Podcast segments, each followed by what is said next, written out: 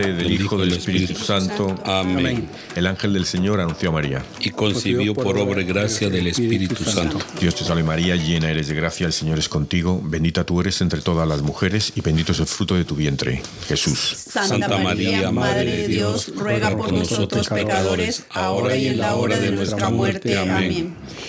He aquí la esclava del Señor. Hágase en mí según tu palabra. Dios te salve María, llena eres de gracias. El Señor es contigo. Bendita tú eres entre todas las mujeres, y bendito es el fruto de tu vientre, Jesús. Santa María, Madre de Dios, ruega por nosotros pecadores, ahora y en la hora de nuestra muerte. Amén. Y el Verbo de Dios se hizo carne. Y habitó entre nosotros. Dios te salve María, llena eres de gracia, el Señor es contigo.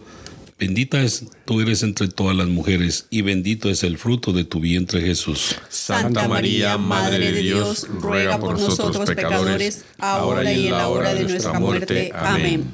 Ruega por nosotros, Santa Madre de Dios, para que seamos dignos de merecer las promesas de nuestro Señor Jesucristo. Amén. Oremos. Te, suplicamos, Señor, que derrames tu gracia en nuestras almas, para que los que por el anuncio del ángel hemos conocido la encarnación de tu Hijo Jesucristo, por su pasión y cruz, seamos llevados a la gloria de su resurrección, por el mismo Jesucristo nuestro Señor. Amén.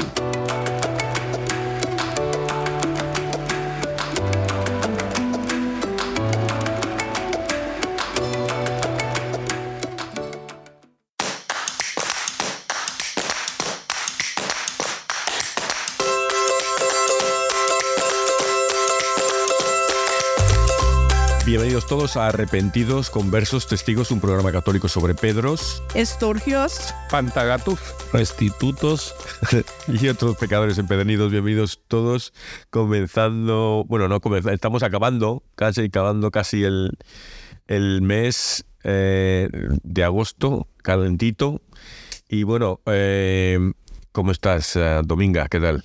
Muy bien, gracias al Señor y feliz de estar compartiendo una vez más este espacio tan maravilloso, tan lleno de gracia, el que estemos aquí para transmitirle a nuestros oyentes este pequeño recuento y de nuestros santos de la Iglesia Católica Feliz. De verdad que esto es un espacio maravilloso y un momento muy apropiado para que conozcamos un poquito de nuestra iglesia. Sí, aquí tenemos a dos tocayos. Florenciano primero, ¿cómo estás a los mandos? Que muy bien, ¿eh? Y ya sé que sabemos que el primero soy yo, Eh, por el mero mero. ¿verdad? Eh, Luego, luego está el otro que es chiqui, el, el dos. El, chi- el Florenciano segundo, ¿cómo estás Sí, tú? yo más chiquito. Dice que el que llega de último le va mejor. No hay ningún problema. Los últimos serán los primeros. Entonces, aquí el último. Ahí le dejo el puesto ahí al primero. No quiero llegar de primero. De repente le sale algo malo por ahí. No. Pues no, aquí contento de estar con ustedes. Muchas gracias. Me siento feliz, como decía aquí mi compañera. Esto es una cosa que salgo lleno de, de, de mucho de fuerza espiritual. Y, y mucho, ¿qué les diría yo? Mu- Mucho amor para repartirle a todos los seres humanos, hablando de la palabra de nuestro Señor. Si sacas ese músculo espiritual, ¿no? Como aquel musculoso de Elías, ¿cómo estás? ¿Qué tal? Hombre, profeta ahí. Los músculos están de huelga, parece. Sí, lo muy Pero sí, con, contento puede compartir con ustedes, con vosotros, la palabra de Dios y este, este santo que nos va a enseñar bastante hoy día.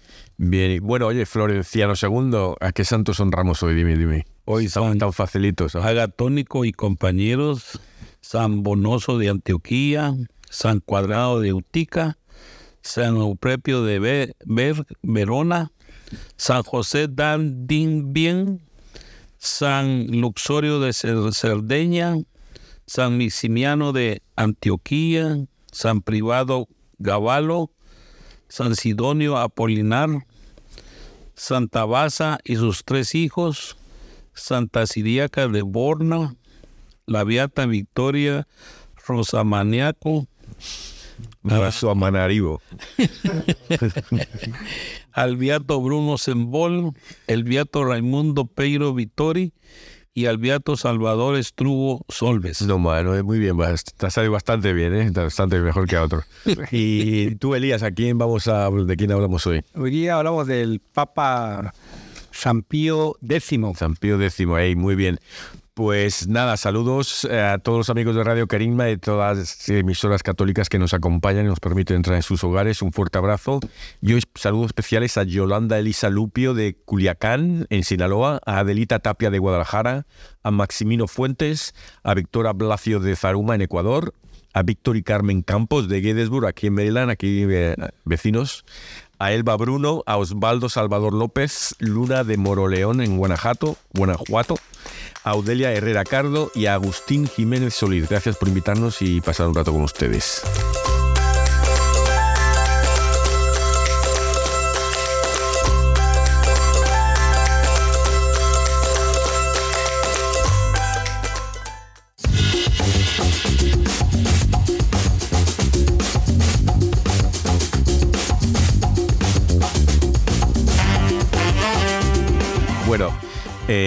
La vida de San Pío X Papa, a mí, viendo lo de los papas, eh, yo creo que, que hay, por ejemplo, los primeros papas, lo que, lo que se llevaron fue a la muerte, eran mártires, los primeros no sé cuántos papas fueron mártires, pero eran todas las ah, persecuciones de los romanos, el empezar, el extenderse a propagar la fe, ¿no? Eh, luego ha habido otros que han tenido que luchar mucho em, con los gobiernos, porque eran los obispos eran nombrados por los reyes o duques o condes, depende de quién mandaba, o sea que y, o sea cada, cada era ha sido diferente, ¿no? Y este viene del siglo eh, mitad del siglo XIX, viene la, yo creo con em, Pío IX, que a mí me encanta el Papa ese Pío IX. De hecho, me he dado cuenta, yo pensaba, tenía una imagen de Pío IX en mi, casa, en mi cabeza, pero es la imagen es de Pío X, la foto de la... y Pío eh, noveno, León XIII, Pío X, eso es, eh, es, mucho con la cuestión filosófica del relativismo y del modernismo, se pegan con eso. Y, pero este se pega, tiene muchos, o sea, le, viene una tormenta perfecta, ¿no? Viene de todos lados, le vienen de gobiernos, le vienen de, de eso, las filosóficas, le vienen de incluso de las mismas parroquias, ¿no? O sea, me pareció muy interesante esta la vida de San Benito, San Pío X, y, y yo lo recomiendo a la gente que se la lea, que se la lea bien ahí. Eh, él es una palabra que yo eh, que me viene a la mente viendo después de su vida es la humildad. Me pareció una persona muy humilde. Y bueno, voy a decir que él nació en el 1835, el 2 de junio de 1835. O sea, ya estamos mitad del siglo XVIII, dos siglos, XIX, perdón, XIX al, al, al, 20, al siglo XX, sí. Que dos siglos casi, sí. Eh, nace en Italia, ¿no? En Trevina, pero sus padres, eh, su nombre es Giovanni Battista Sarto, era el padre, y este Margherita Sansón. Eh, el, eso se pide era Sarto, el de este. Entonces él, él fue cura suplente, empezó eh, y, pero como el párroco estaba enfermo, pues claro, se estuvo 10 años ahí y no lo nombraron párroco hasta los 10 años. O sea que él, no se quejó, estuvo ahí haciendo lo que le mandaban, ¿no? Obediencia, ¿no? Eh, si no eres humilde, la obediencia a Dios, si no eres humilde, yo creo que no. Y, y Basil ha mencionado algo de la humildad, ¿no? Que yo creo que eh, estaba escuchando eh, audios viendo videos sobre la vida de este San Pío X y eh, sus padres eran polacos y él mm. nació en, en, Italia. Y su, y su padre tuvo que cambiarse de nombre porque mm. tenía nombre polaco, y es un poco difícil pronunciarlo, así que él se, se puso Sarto, ¿no? que es sastre, porque el papá es mm. sastre, trabaja de sastre. Eh, es decir, que, que su nombre de pila era eh, Giuseppe Melchiore Sarto. José Melchor, que creo que el padre eh, le gustaban mucho los Reyes Magos y le, puso los nombres de por eso le puso el nombre de, Melchor. Tenía de hecho creo que los tres nombres. Melchor, Gaspar y Baltasar, no sé en qué orden, pero... y, y, no, ya quería agregar más que él eh, era muy pobre de niño y para ir a la escuela pues eh, tenía que caminar mucho. Y lo que hacía era... caminaba sin zapatos para que no se gaste. ¿no? Cuando llegaba a la ciudad ya se ponía los zapatos. Entonces yo creo que todo esto demuestra pues, que Dios elige a las almas más humildes. Y, bueno, ya voy a saltar un poquito, pero él cuando fue papa, al papa se le llevaba en un carrito encima, le llevaba la guardia, que creo que era, no sé, la guardia suiza entonces, pero le llevaban ahí eh, a hombros en un carrito y la, le viera a la gente, ¿no? Como era el pop móvil, ¿no? Y él lo quitó eso y se, iba andando. Entonces lo que pasa es que la gente no le veía porque iba en mitad de todo el séquito de obispos y tal y guardia. Entonces no la gente era muy difícil verle, ¿no? Pero es la humildad que tuvo, ¿no? Luego él también eh, trajo eh, familia, pero ellos vivían en apartamentos pequeños, no vivían ahí en palacio, una cosa nada, su familia. O sea, em, o sea, que él, que él fue sencillo, un poco como hace Francisco. Él, llegó y cogió el autobús y iba andando por la plaza, ¿no? ¿Sabes? Francisco, ¿no? Esa, es muy, humilde también en ese sentido, ¿no? Iba, y él, pues, adelantándome un poquito, también él, la humildad misma, lo hizo que eh, el Papa comía solo cuando llegó a ser Papa, hace mucho tiempo después y él hizo que vinieran, era, un cambio radical. También muy pocos leían la Biblia, él hizo que leyeran la Biblia también. Muchos, muy pocos comulgaban todos los días. Yo quería que comulgaran más seguido. Una de las cosas que hizo él es que la, eh, la comunión frecuente eso que, que antes estaba ahí. Lo, que no entiendo por qué la iglesia medieval, ¿no? Es tiempo, bueno, ¿por qué se mantuvo hasta, hasta hace poco? Se mantuvo que la gente leía poco la Biblia, comulgaba poco, ¿no? Es un privilegio ahora comulgar todos los días. Eh, no sé, no sé lo que. Yo te puedo, te puedo decir muchas cosas que vengan bien a la mente, pero no sé si sería verdad alguna de ellas o ninguna, ¿sabes?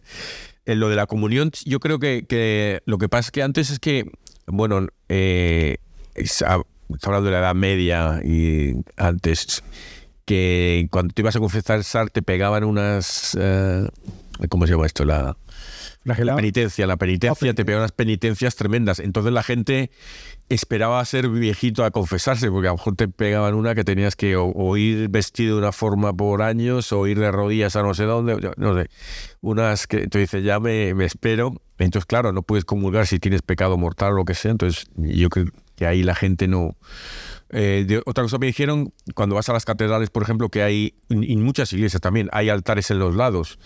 Y es que podía haber varias misas a la vez en distintos altares en la misma iglesia. Entonces tocaban la campana cuando elevaban la hostia porque la gente no comulgaba, pero la veía, la veía. Entonces para que la gente fuese y mirase la hostia. Entonces la forma de venerar y de adorar a, Dios era mirando la hostia, pero no, no tomaban la comunión.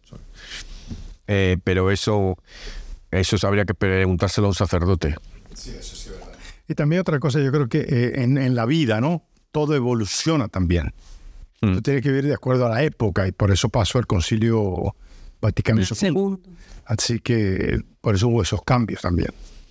Pero miren que a mí me parece que hay cosas que deben conservarse como parte del ritual de la iglesia. A eso de, que la persona no podía comulgar si estaban en, en, pecado mortal, pero acercarse a ver, a ver en el momento de la elevación la hostia, me parece que es un ritual que conecta muy bien para aquellas personas que, que no pueden recibir la hostia. ¿no? Es como acercarse, muy similar a lo que hacemos cuando vamos al Santísimo, nos vamos a observar al Señor y, y nos ponemos en, en ese, disponemos ese tiempo para, para adorarle. Es un momento muy corto la elevación, pero es un momento como preciso para...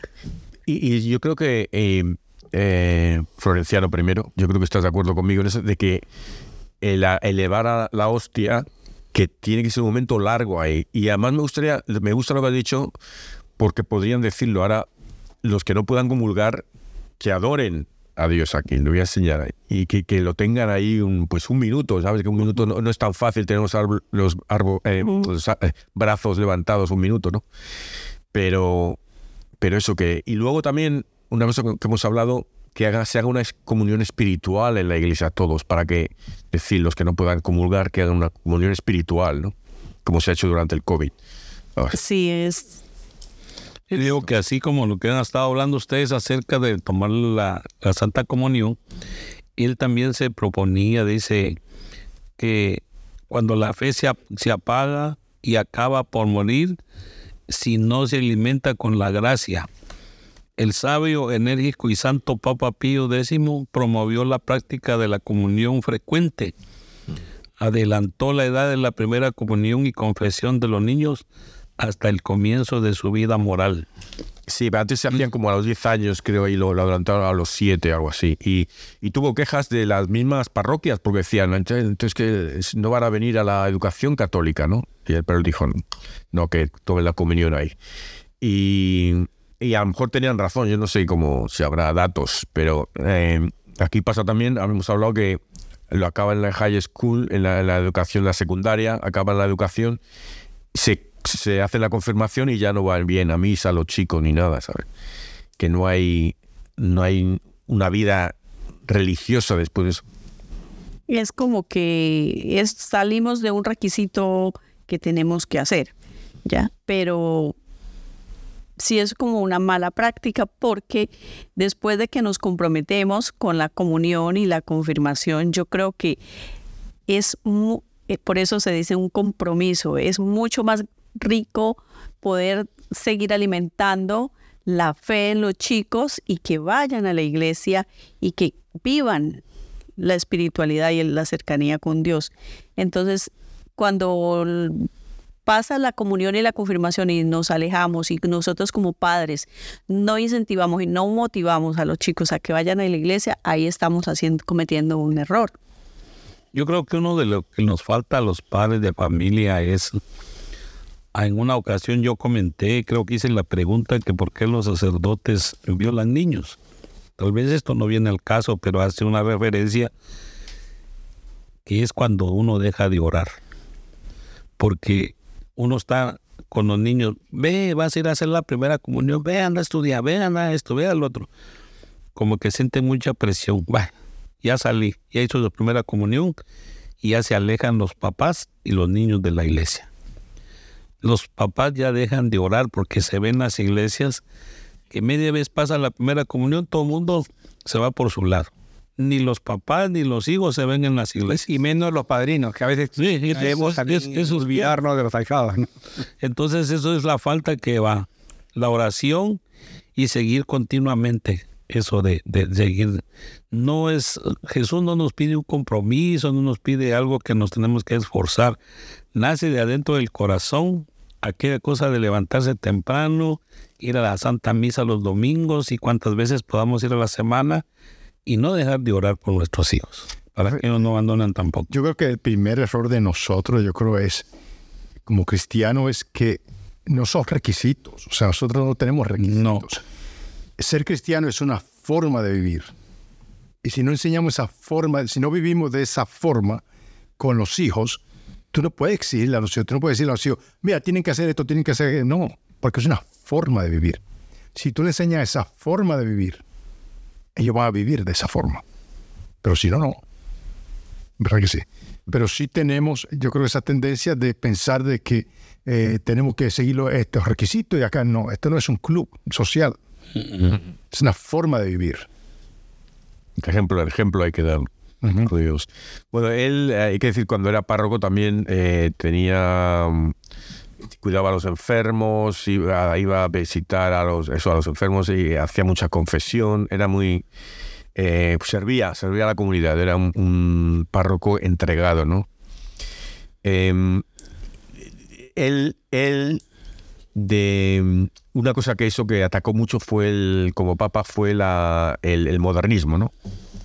Eh, que lo decía que era decía que, era una plasta pestilente en el seno de la iglesia que amenazaba con sofocar la fe y se sabía apoyada por una política abiertamente anticatólica. O sea que hay que ver que, sobre todo en Europa, hay unos, unos gobiernos muy anticatólicos. Eh, en, abiertamente, no que lo, que lo hagan sin decirlo, sino te lo dicen a la cara. El, y, y es una cosa que, ahora estamos sufriendo, ¿no? Que yo creo que eh, Pío IX y Pío X ayudaron a, que la Iglesia haya aguantado hasta ahora.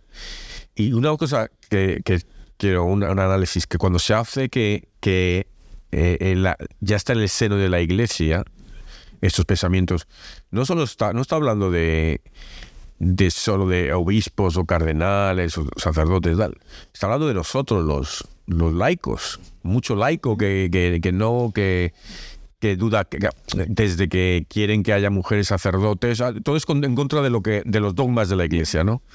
Ah, que y claro, por un lado, como decías Florenciano, que, que tiene razón, que si hay sacerdotes violando niños y cosas así, que, la misma gente que, que se queja de eso, hay muchos que son actores de Hollywood. Hoy tú, si, hay una entidad que ha violado durante, o sea, más que nadie es Hollywood. ¿Cuántos niños han salido drogadictos y abusados de ahí?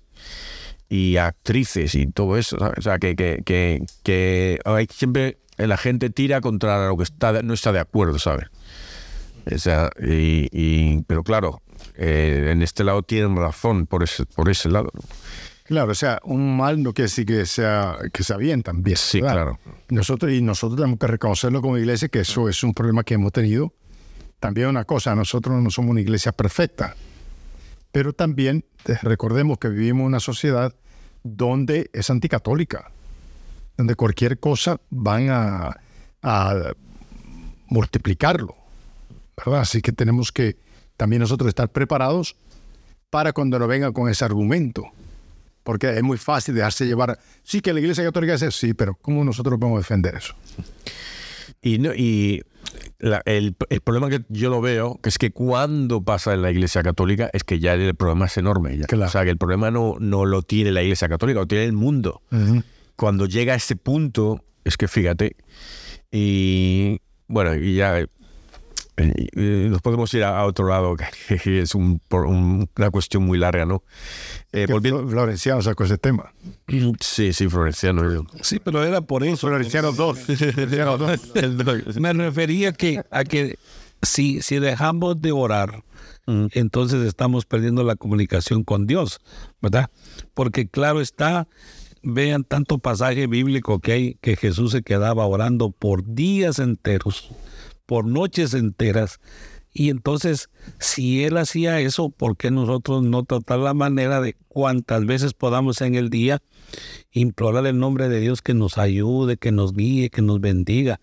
Eso tenemos que hacerlo nosotros, porque no nos vamos a sentar toda la gente, tengo que trabajar mañana, yo tengo que hacer esto. No, cuantas veces en el día podamos rezar, invocar el nombre de Dios que nos guíe, que nos... todo lo que necesitamos nosotros. Yo no sé si a ustedes les ha pasado que en medio de la noche se les va el sueño y entonces uno dice, bueno, ¿y ahora qué? Y, y pasa, yo no me había dado cuenta yo de eso, que me, con frecuencia me pasa.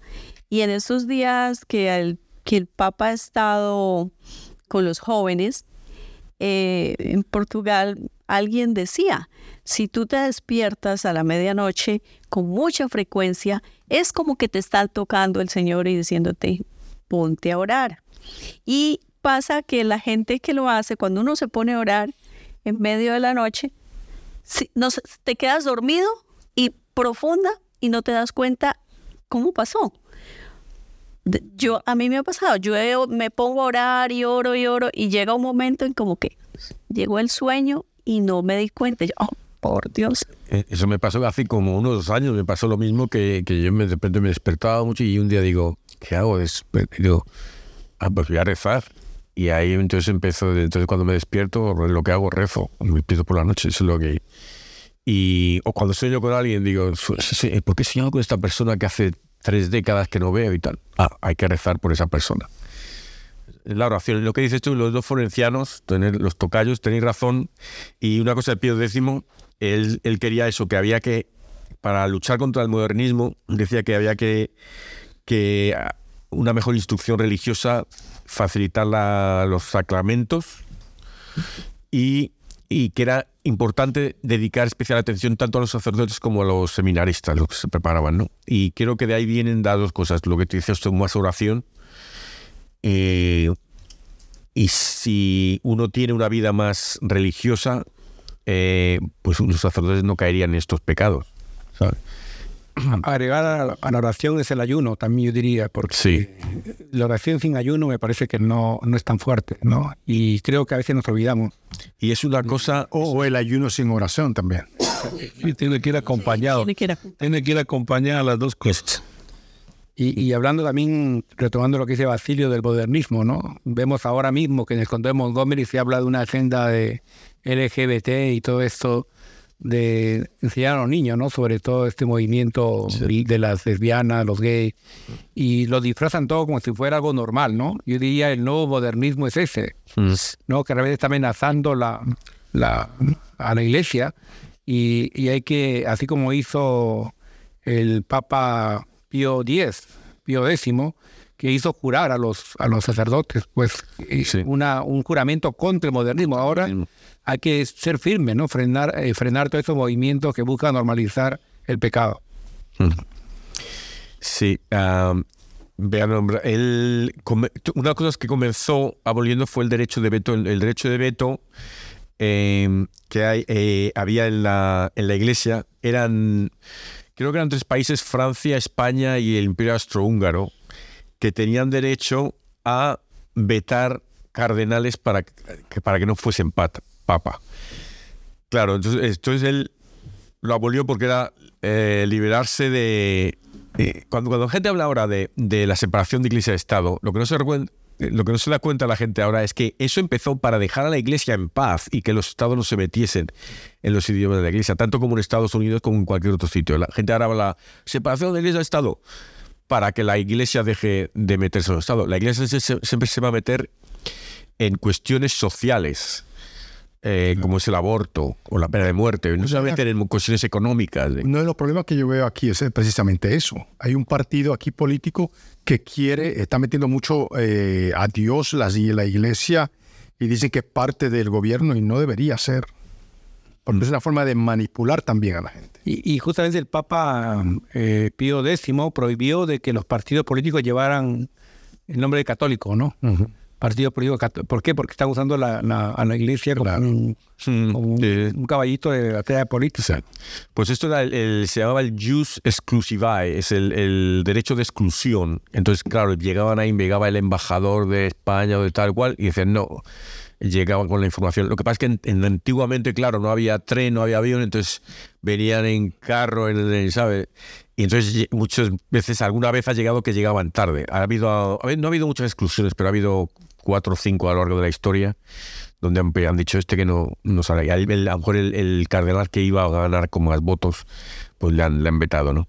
Eh, pero eso ya no, ya no se hace, ¿no?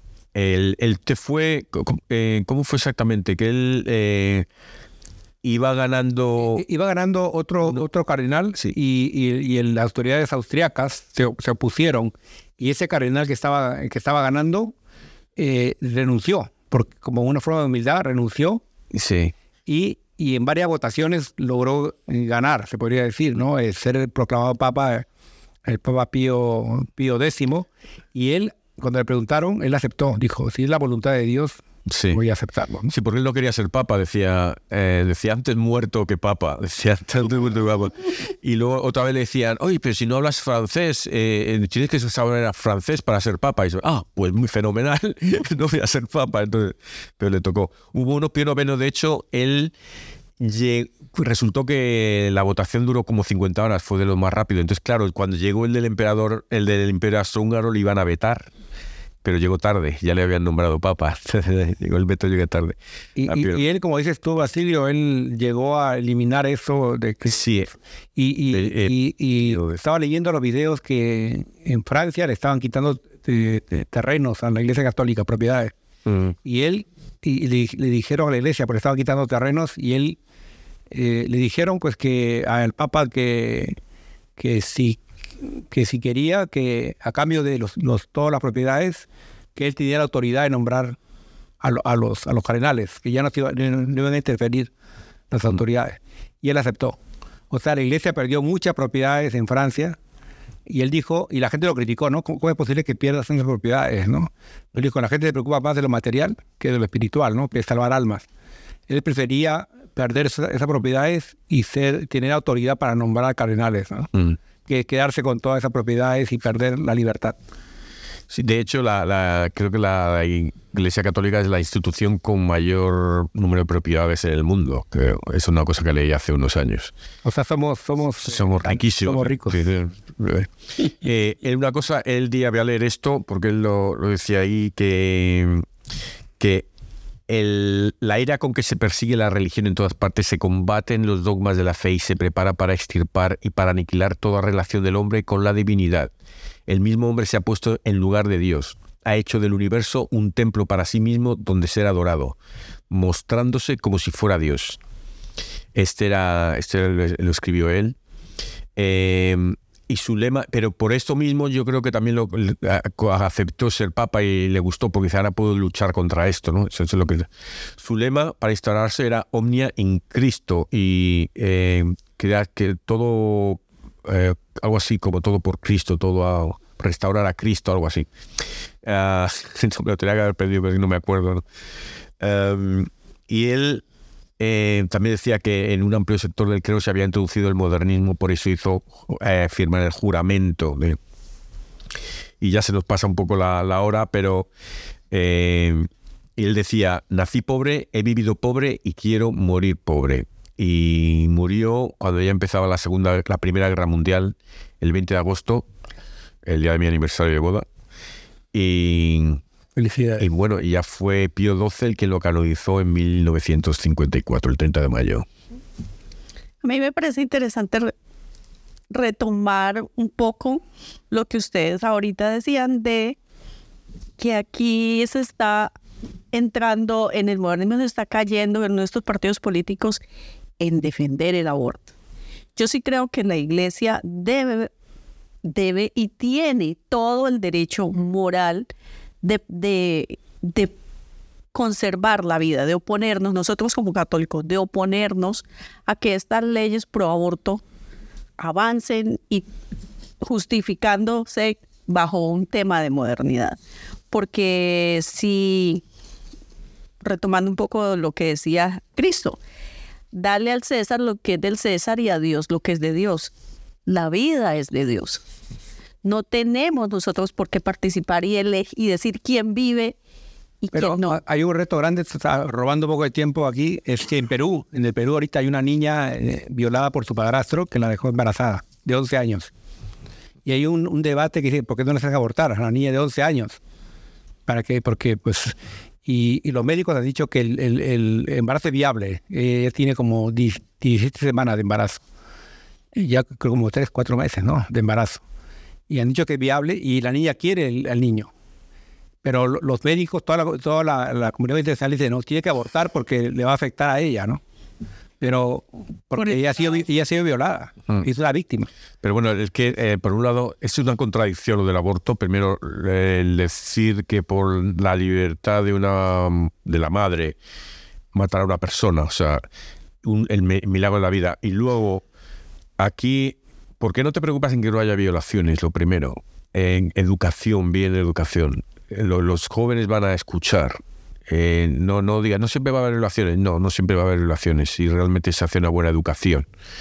Que no va, se va a eh, resolver el problema en dos meses, pero no sé, yo lo veo una contradicción el, el, el aborto.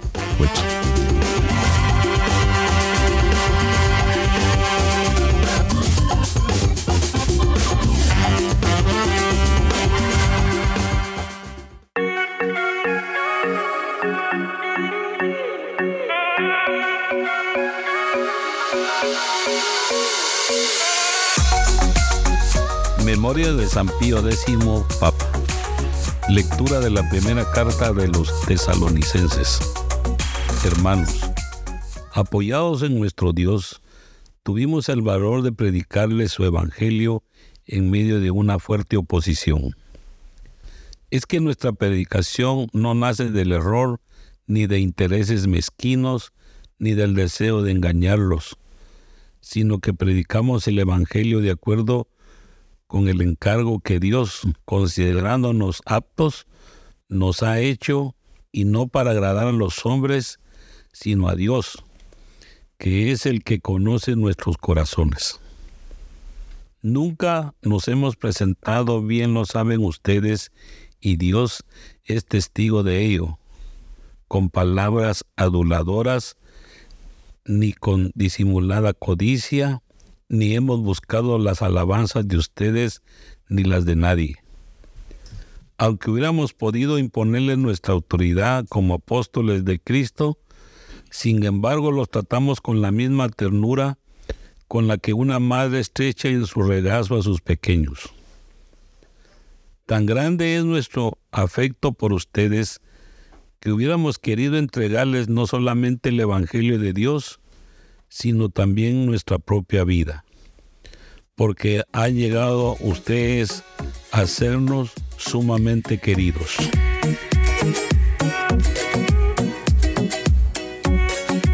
Proclamaré sin cesar la misericordia de Dios. Proclamaré sin cesar la misericordia de Dios. Cantaré eternamente del Señor las bondades y anunciará mi boca su lealtad por todas las edades, pues el Señor ha dicho, mi amor es un amor eterno y mi fidelidad más firme que los cielos. Proclamaré sin cesar la misericordia del Señor. Una alianza pacté con mi elegido, a mi siervo David yo lo he jurado. Perpetuaré tu descendencia y afirmaré para siempre tu reinado.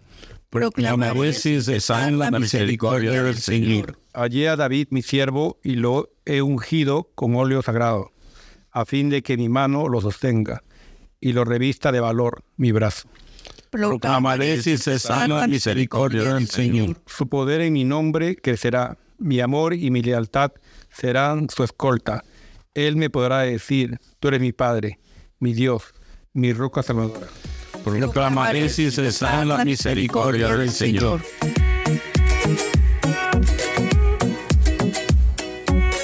Lectura del Santo Evangelio según San Juan. En aquel tiempo le preguntó Jesús a Simón Pedro, Simón, hijo de Juan, ¿me amas más que estos? Él le contestó, Sí, Señor, tú sabes que te quiero. Jesús le dijo, apacienta a mis corderos. Por segunda vez le preguntó, Simón, hijo de Juan, ¿me amas? Él le respondió, Sí, Señor, tú sabes que te quiero. Jesús le dijo, pastorea mis ovejas. Por tercera vez le preguntó, Simón, hijo de Juan, ¿me quieres? Pedro se entristeció de que Jesús le hubiera preguntado por tercera vez si lo quería y le contestó, Señor, tú lo sabes todo, tú bien sabes que te quiero.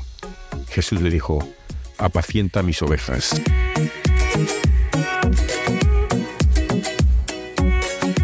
Bueno, me va, me van estas con San Pío X, está la lectura, ¿no? El, un poco, eh, yo creo que San Pablo que muestra la, humildad misma, hablando de humildad. Yo quiero decir una cosa que, eh, hablando de humildad, que es que él cuando se hizo papa eh, nombró de secretario de Estado a Rafael Merri del Val, un español, y es, él fue, si estuviera aquí Rufo lo sabría, seguro, que, que es el que hizo la letanía a la humildad, el eh, Merry del Val, y que luego la rezaremos aquí. Y, pero me parece muy bonito la humildad y también eh, un poco como, como al primer papa Dios le está diciendo, bueno, Dios le está nombrando papa, ¿no? parece que son como tres votaciones, ¿no? A ver si, si hay un veto ahí de Pedro se, se veta a sí mismo, ¿no? Exacto, sí, y justamente lo que dice es del Evangelio, que le pregunta por tres veces, ¿no? A, a, Pedro, un Pedro que había negado a Jesús, ¿no?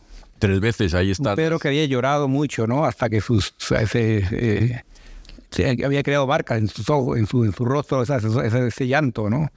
Y, y vemos a, a, un Pedro pecador también, ¿no? Y, sin embargo, yo, yo siempre que he visto a los santos, he visto que hay santos muy pecadores, que luego se han convertido en santos porque, por, por, la, por los retos que han tenido.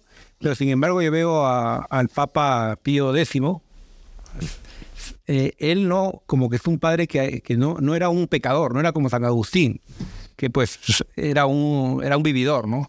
No era como Pablo eh, o, como Pedro, ¿no? Eh, Pablo que perseguía a cristianos, Pedro que negó a Jesús. Sin embargo, el Papa Pío X es un hombre recto. Me parece a mí que aquí eh, hubo una gran elección y, es lo que demuestra, ¿no? El, poder de la Iglesia católica y el amor de Dios a pesar de que, pues, todos somos pecadores, ¿no? Al final y al cabo.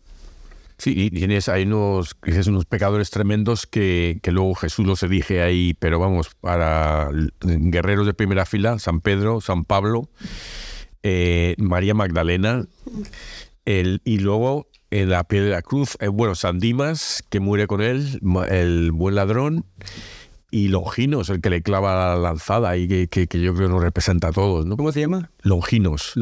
Es el San Longinos que le pega la lanzada a Jesús y, se convierte ahí, que nosotros nos representa yo creo que a todos, pecadores, que le estamos clavando en el corazón todos nuestros pecados, pero esa sangre, esa eh, preciosísima sangre de Jesucristo que nos, nos tiene que convertir. Nos redime. Sí. Oh, yo creo que hay bastante relación en la primera lectura del día de hoy con el Santo Evangelio. Si, si lo vemos por lo que ustedes están hablando ahora, es que aquí dice que, que, ellos predicaban y no era que lo hacían adulándose ellos, sino que eh, haciéndolo para Dios.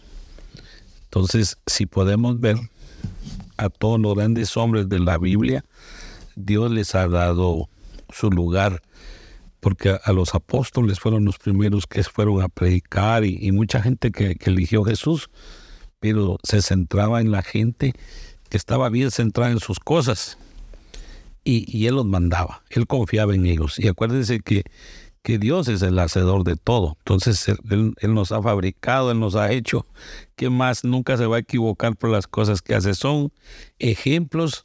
Y este programa me gusta porque hablamos de los santos de la iglesia y acuérdense que todos estamos llamados a la santidad, no solo los que estamos leyendo, sino que todos los que participamos en este mundo estamos llamados a la santidad.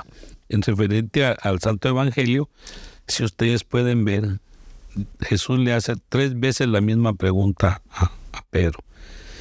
Y, y, uno se va a molestar, pero, pero esto es porque nosotros debemos demostrarnos nosotros mismos que pueden confiar en nosotros, que Jesús puede confiar en nosotros. Y hablábamos a un principio de que si nosotros abandonamos la oración, estamos mal.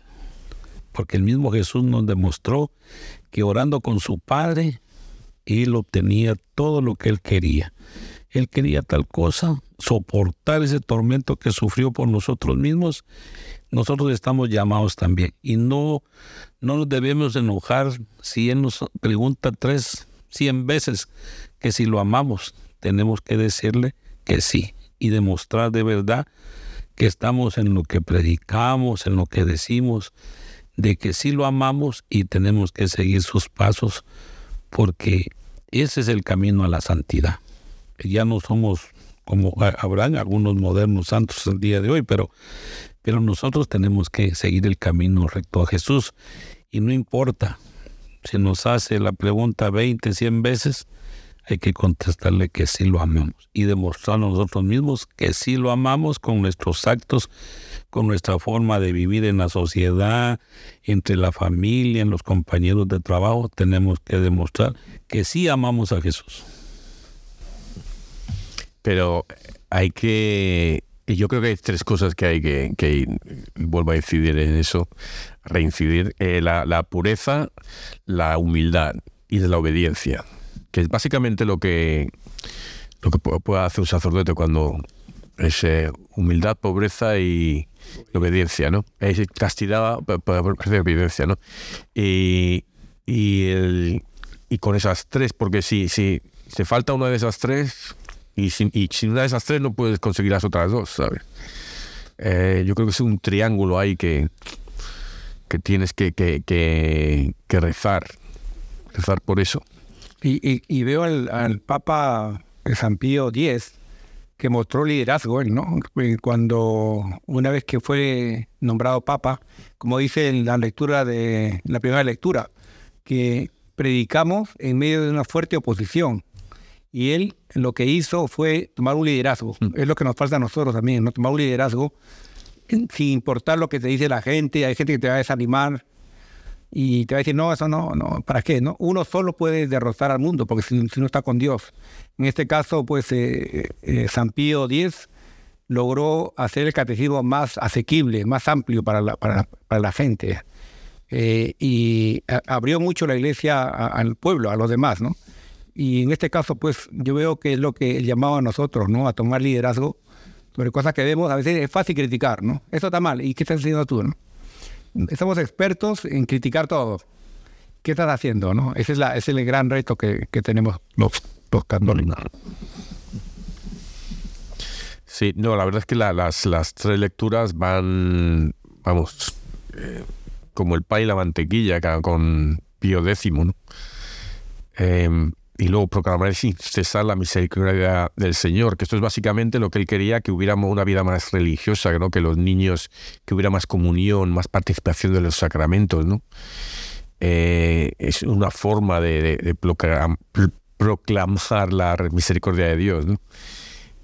El, pero no sé, me, me, me, me, da, yo creo que ahora, por ejemplo, eh, otra vez, yo creo que ahora está todo ya el modernismo, o lo, como lo quieran llamar ahora, relativismo, modernismo, el ateísmo, eh, los sismos que, que estén ahora, eh, ya, ya están metidos en la iglesia, han tomado raíz por la sociedad, ¿no? Porque es, es y, lo que decías tú ahora, es la educación, no hay educación cristiana, pero hay educación anticristiana, porque eh, educan cosas que son que están en contra de los dogmas de la iglesia, ¿no? Em, y, es muy difícil porque, por ejemplo, yo, yo a mis hijas no les puedo hablar de o sea, si, yo les digo que la homosexualidad está mal, yo soy un homófobo y odio a los a los homosexuales. Yo no les odio. No, no puedo, decía el, padre eh, Bishop Barron, el obispo Barron, decía, es que ya está diciendo que tú odias a los homosexuales, entonces ya me estás calificando psicológicamente que tengo yo un problema. ya, ya entonces ahí no, la discusión ya la estás tú cambiando, ¿no? Eh, no es odiar al revés. Amar al pecador, lo que hemos dicho muchas veces, odiar al pecado, ¿no? Pero, pero por ejemplo, yo digo, a mis hijas yo no les puedo ya no, no, les puedo convencer, ya están ahí. Si tienen amigos, si tienen gente, ¿sabes? Ya, ya está, este relativismo ya está ahí metido. El, ¿Cómo lo haces? No? Desde, desde, desde, pequeñitos tienes que estar ahí bien. Y no lo hacemos. Lo volvemos otra vez a lo que decías tú, Florenciano, de rezar y desde pequeñitos con los niños rezar. Sí, no tenemos que dejar esto. Esto es muy importante.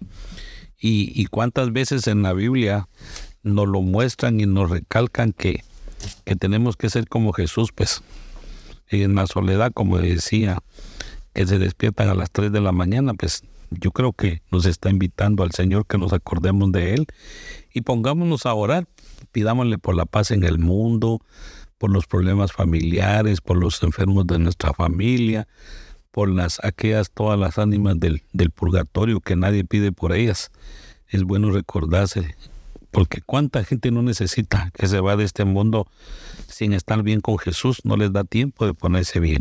Entonces pidamos por todas esas almas y, y bueno, un día nos toca a nosotros, que otro pida por, por nosotros mismos, pero hoy que Dios nos presta salud y vida, pidamos por todas estas almas y, y hagámoslo correctamente, como les decía yo, ser un ejemplo para nuestras comunidades, para nuestra iglesia, un vivir con agrado sirviéndole al prójimo con amor, haciendo todo lo humanamente posible para ser un buen ejemplo para las juventudes que vienen, ya que este mundo está hoy tan perdido, pero sigámosle pidiendo a Dios. Si todo mundo de verdad se pusiera a orar, no dejemos a, yo digo así, esta es mi palabra, ¿verdad? Pero es, imagínense cuántas religiosas, cuántas monjas pasan día y noche rezando y si nosotros las acompañáramos, nuestra Madre María Santísima nos va a escuchar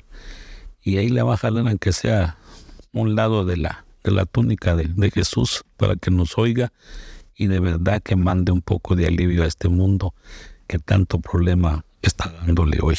Y bajar lo que decía Florenciano, es que toca la túnica, ¿no? Que decías, eh, el Papa, eh,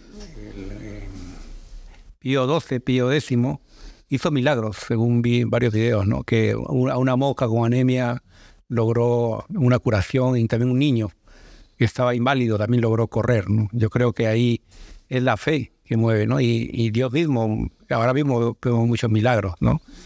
Y yo creo que estamos eh, en toda esta maldad que vemos, hay, hay momentos bonitos, ¿no? Y Dios nos ha dado este, este mundo para administrarlo, ¿no?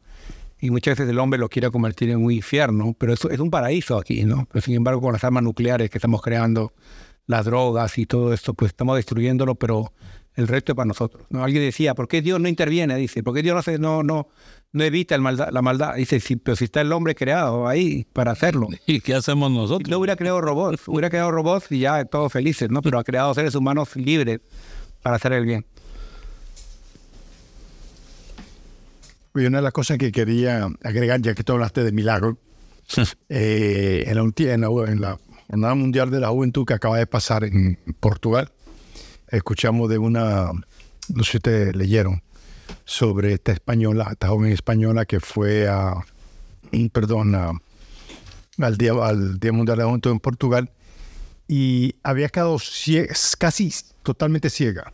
¿Tú te acuerdas? Lo, compartimos, sí, lo, compartí en el chat nuestro de, de la. Ah, sí. habla un poquito de eso. Entonces. No, pero sí, esta joven que había quedado prácticamente ciega y que de, repente eh, recobró la vista. Fue un milagro realmente. ¿no? Claro. Y es lo que ocurre ahora día a día. Y a veces los medios de comunicación no ponen esto. ¿no? Imagínense, yo, yo veía cuánta gente fue a la, a la, misa, a las actividades del Papa. ¿Cuánta gente? Mucha gente. Mira, yo, yo, diría ni, un, ni una estrella de rock. Creo que reúne tanta gente, ¿no? Un hombre mayor, el Papa Francisco, ¿no? Llevando un mensaje para muchos aburrido, ¿no? Un mensaje de, Cristo, de la iglesia, de la cruz. Y miren, y llevando a los jóvenes. O sea, yo creo que ahí, ahí estamos viendo, muchas veces los medios de comunicación ignoran esto, ¿no? Pero creo que... Yo creo que básicamente, por lo menos acá en este país, yo escuché muy poco de, a menos que haya sido IWTN, que, eh, lugares católicos, pero el ¿Cómo se dice? Los, medios, principales. No. Sí, yo, no lo sigo. Eh, una cosa que yo quiero decir es, que la gente cuando lea las noticias del Papa, que lea la fuente de verdad, porque lo que hacen es que, y muchos incluso católicos, que eh, lo que hacen con todas las revistas, cortan unas frases que les conviene hablar de esos y, las sacan muchas veces de, contexto. Entonces ponen que el Papa está es pro no sé qué y es pro no sé cuántos cuando no, está diciendo otra cosa completamente diferente. Claro, claro. Eh, cuando le decían que él promovía a los homosexuales y tal, él no está diciendo que él, él había que amar a los homosexuales, que la homosexualidad estaba mal o igual que el aborto y estas cosas, ¿no? Pero lo, sacan de texto y no, no, ya está a favor de los homosexuales y de los homosexuales. Pero significa en ese caso una pregunta te voy a hacer. Ya, ¿Qué tipo de medio uno puede ir? Como tú dices, fuente. realmente no puede, ir a, las encíclicas de los papas. Claro, tú no puedes ir, honestamente, tú no puedes ir a los medios sociales. Mm. ¿Ok? Esos medios sociales están llenos de mentiras, te, te quieren meter lo que ellos quieran. Así que esa fue, tipo de fuente, yo, eso es lo primero que eliminarías. Mm. Yo no sé tú, este. Sí, no, yo, si, si, yo, si yo fuera uh, dictador, lo primero que se iban eran muchas noticias de, las noticias. bueno, vamos ahora a los retos y a, las, a la moraleja.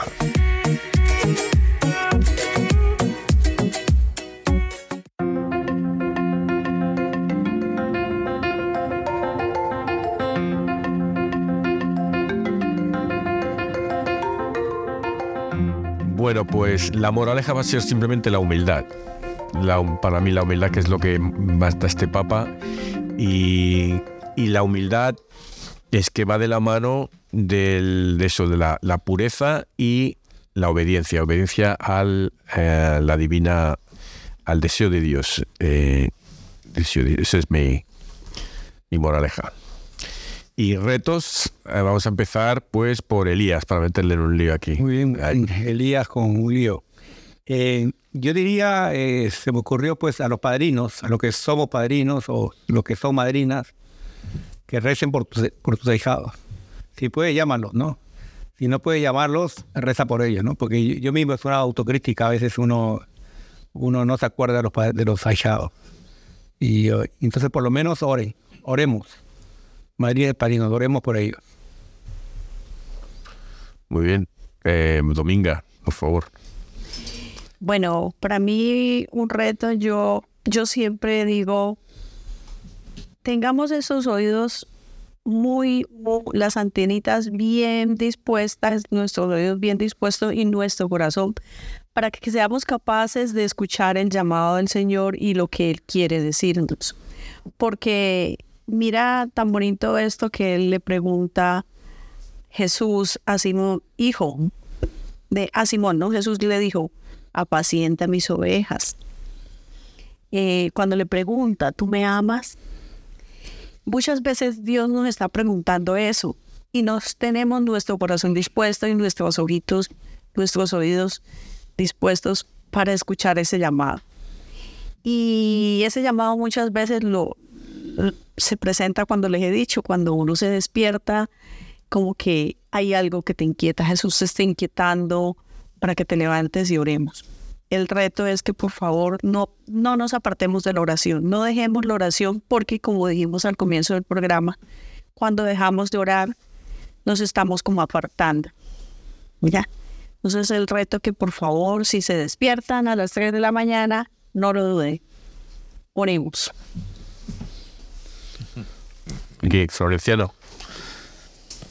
Primero. yo, yo, yo. Nosotros eh, hablamos por un momento ¿no? sobre eh, cómo enseñarle, ¿verdad?, a nuestros jóvenes, cómo, cómo a nuestros hijos. Y una de las cosas que yo me doy cuenta, nosotros hablamos mucho del aborto, hablamos acá, ¿verdad? Que sí. Para mí, que si nosotros estamos realmente viviendo el cristianismo, estamos, eh, está, es parte de nuestra vida, no vamos a tener que pensar en esas cosas. Porque nos vamos a llevar por las enseñanzas del Señor. Y el Señor te dice que, que, que la vida es preciosa, es un regalo de Él. Entonces es como reflexionemos un poquito en nuestra vida cada día que nos despertemos, después de hacer la oración cuando se despierta la madrugada, mm. es cómo nosotros eh, podemos vivir eh, realmente eh, por Dios, cómo podemos vivir. Esa debería ser nuestra pregunta diaria. No solamente una vez, sino diaria, para que así nos acordemos y durante el día podamos vivirla. Maravilloso. Florenciano segundo.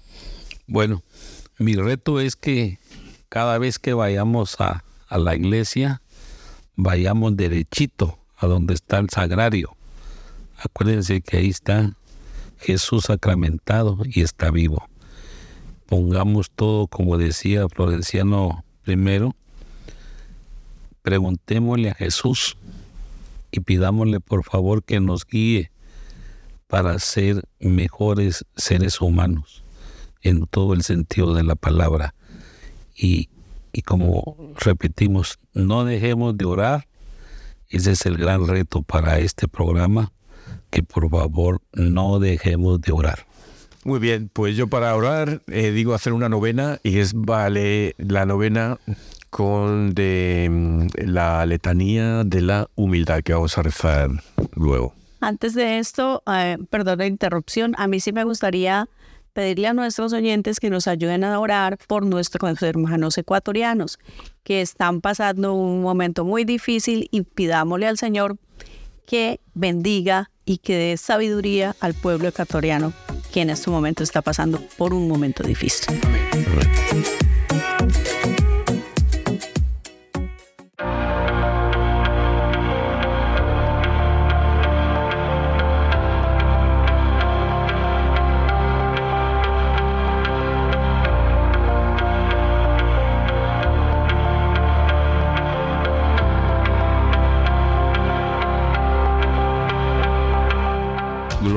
Papa de la Eucaristía, San Pío X, que te has empeñado en restaurar todas las cosas en Cristo.